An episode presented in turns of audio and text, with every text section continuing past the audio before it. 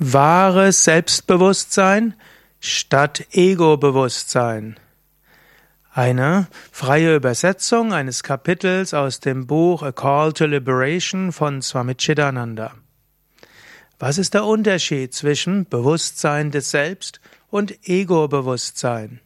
Es gibt ja den deutschen Ausdruck Selbstbewusstsein, auf Englisch Self-Consciousness, und das kann heißen sowohl Ego-Bewusstsein als auch Bewusstsein des Selbst. Was sind die Unterschiede dazwischen? Darüber spricht Swami Chidananda in dem großen Kapitel The Essence of the Guru-Disciple Relationship. In dem Unterkapitel Self-Awareness as distinguished from Ego Wenn du in der Gegenwart des Gurus bist, wenn du bei ihm bist, was bittest du, wenn du in seiner Gegenwart bist? Und was denkst du, wenn du in der Gegenwart des Gurus bist? Bittest du ihn um kleinere Dinge oder bittest du ihm auf dem spirituellen Weg? Arjuna hat Krishna gesagt, ich bin dein Schüler, Bitte unterweise mich, der ich bei dir Zuflucht gesucht habe. Krishna hat an mehreren Stellen der Bhagavad Gita gesagt, dass man in der Gegenwart eines Erleuchteten Hingabe üben sollte, Ehrerbietung, und dass man den großen Lehrern dienen soll und so darum bitten, spirituell zu wachsen. Er sagte, Arjuna sei ein Jignasu, jemand, der nach Wissen strebt. Wenn du auf dem spirituellen Weg in einen Ashram kommst oder zu großen Meistern, dann sei demütig, diene, öffne dein Herz. Ja, du willst zu Selbstbewusstsein kommen, wahrem Selbstbewusstsein, Bewusstsein des Selbst. Aber um zum höchsten Bewusstsein des Selbst zu kommen, die Quelle von unendlichen Mut und Vertrauen, musst du dein Ego reduzieren. Und dein Ego reduzierst du durch Hingabe, durch Demut. Und so raten die großen Weisen zu Anfang des Weges, Demut zu üben. Indem du Demut übst, dienst, dich auf eine gewisse Weise erniedrigst, wird dein Ego sich reduzieren. Dann verbindest du dich mit dem, mit dem Meister, mit Gott. Und dann werden die Tiefen des Selbst sich dir offenbaren. Gurudev hat gerne gesagt,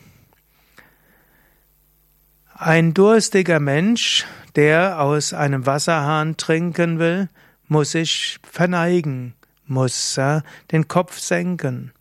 Genauso, wenn du Wissen haben willst, dann musst du dein Ungenügen anerkennen, du musst demütig sein und du musst dein Ego-Bewusstsein erniedrigen. Und so hat auch Arjuna seinem Meister Krishna gedient, hat sich vor ihm verneigt und er hat ihm voller Demut gefragt. Dann kann das Empfangen kommen, das Wissen und die Erleuchtung. Ego-Bewusstsein ist eine Sache, wahres Selbstbewusstsein etwas anderes. Das Bewusstsein des Selbst ist letztlich das erwachte Selbst, das erwachte Bewusstsein. Und danach streben wir. Selbstbewusstsein im Sinne des Bewusstseins des höheren Selbst, das ist wünschenswert. Selbstbewusstsein im Sinne von Ego-Bewusstsein ist nicht wünschenswert, es ist ein Hindernis. Man muss sehr wohl zwischen beiden unterscheiden. Arjuna wurde ein Suchender, als sein Ego gedemütigt wurde. Arjuna wurde ein Suchender, als er voller Verzweiflung war nicht selbst weiter wusste.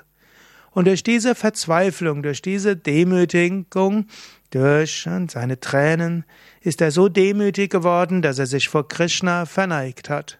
Arjuna war ein großer Krieger, und wir erfahren in der Mahabharata-Epos immer wieder, dass er durchaus ein dickes Ego hatte.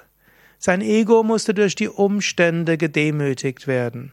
Erst dann war er bereit, sich vor Krishna niederzuwerfen, voller Demut um Wissen zu bitten und von Krishna Wissen zu bekommen.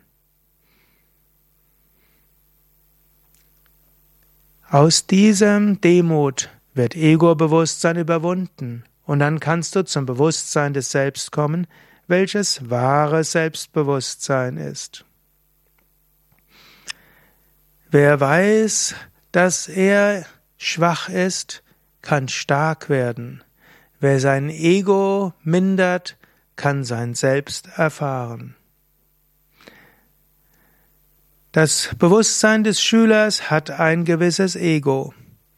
Aber dieses Ego sollte schrittweise überwunden werden. Natürlich, solange wir in der Welt sind, brauchen wir auch ein gewisses individuelles Bewusstsein. Man braucht ein gewisses sattwiges Bewusstsein. Aber ein tamassiges Bewusstsein oder ein, welches unfähig ist, etwas zu tun, ist nicht hilfreich. Und auch ein rajasiges Ego-Bewusstsein ist nicht hilfreich, das so viel will und besser sein will als andere. Es ist ein sattwiges Ego-Bewusstsein, welches sich bewusst ist, dass es ungenügend ist, aber sich auch bewusst ist, dass es tief im Inneren ein höheres Selbst gibt und dass es wichtig ist, um Führung zu bitten, den spirituellen Meister um Führung zu bitten. Die Upanishaden sagen wieder und wieder, erhebe dich, Uttishtata, erwache, Jagrata. Und dann sagen sie auch, hm, erreiche die Erleuchtung. Daher immer wieder erhebe dich und erwache, überwinde Ego-Bewusstsein und erreiche das Bewusstsein des höchsten Selbst. Das, der innere Zustand des Erwachens und der innere Zustand des sich Erhebens ist so wichtig. Dieses Bewusstsein des inneren Erwachens ist nicht egoistisch. Es ist ein nicht egoistisches Selbstbewusstsein. Wenn du zum Beispiel dir vorstellst, du bist ein Brahmane, hm, dann mag das Rajasik sein. Wenn du aber weißt, dass Brahmane zu sein heißt, dass du ein sattwiges Leben führen solltest und anderen dienen solltest, dann ist das kein rajasiges Kastenbewusstsein. Stattdessen weißt du, du musst wachsam sein und anderen dienen. Wenn du das Ego, das Bewusstsein hast, ich bin ein Lehrer, zum Beispiel ein Schullehrer, dann kann dich das, das Ego-Bewusstsein füttern. Vielleicht denkst du, du bist besser als andere mit anderen Berufen. Aber du könntest dir auch sagen, ich habe die Aufgabe eines Lehrers und so will ich Schülern helfen und dienen und will ihnen helfen, Wissen zu bekommen. Dann ist das nicht egoistisch, sondern das Bewusstsein deiner Rolle. Ego-Bewusstsein ist ein Bewusstsein, das sich auf etwas einbildet und besser sein will als andere. Selbstbewusstsein im Relativen lässt dich akzeptieren, während du auf einer relativen Ebene bist und das Sattwig zu nutzen. Und das höchste Selbstbewusstsein ist das Bewusstsein des höchsten Selbst. Unterscheide zwischen diesen drei Formen von Selbstbewusstsein das rajasige Selbstbewusstsein, das besser sein will als andere, Ego-Bewusstsein, das relative Selbstbewusstsein, das sich seiner Fähigkeiten und Aufgaben und Rollen bewusst ist, und das höchste Selbstbewusstsein, das Bewusstsein des höchsten Selbst. Zum Beispiel kann, bist du ein spiritueller Aspirant. Du könntest daraus etwas Rajasiges machen. Ich bin ein spiritueller Aspirant, ich bin besser als andere. Das ist nicht wünschenswert. Aber stattdessen dir innerlich zu sagen, ich bin ein spiritueller Aspirant, ich habe noch viel zu erreichen, ich muss daran arbeiten, mich zu verbessern, ich muss jeden Tag besser werden, dann ist das ein sattwiges Bewusstsein. Es ist verbunden mit Demut. Bewusstheit der eigenen Unvollkommenheit mit dem tiefen Wunsch, sich nach dem Besseren zu entwickeln und an sich selbst zu arbeiten, das ist ein sattwiges Selbstbewusstsein. Praktiziere diese Art von Selbstbewusstsein. Sei dir bewusst, was du wirklich an Aufgaben hast und schreite voran. Und langfristig entwickle das höchste Selbstbewusstsein, das Bewusstsein des Höchsten.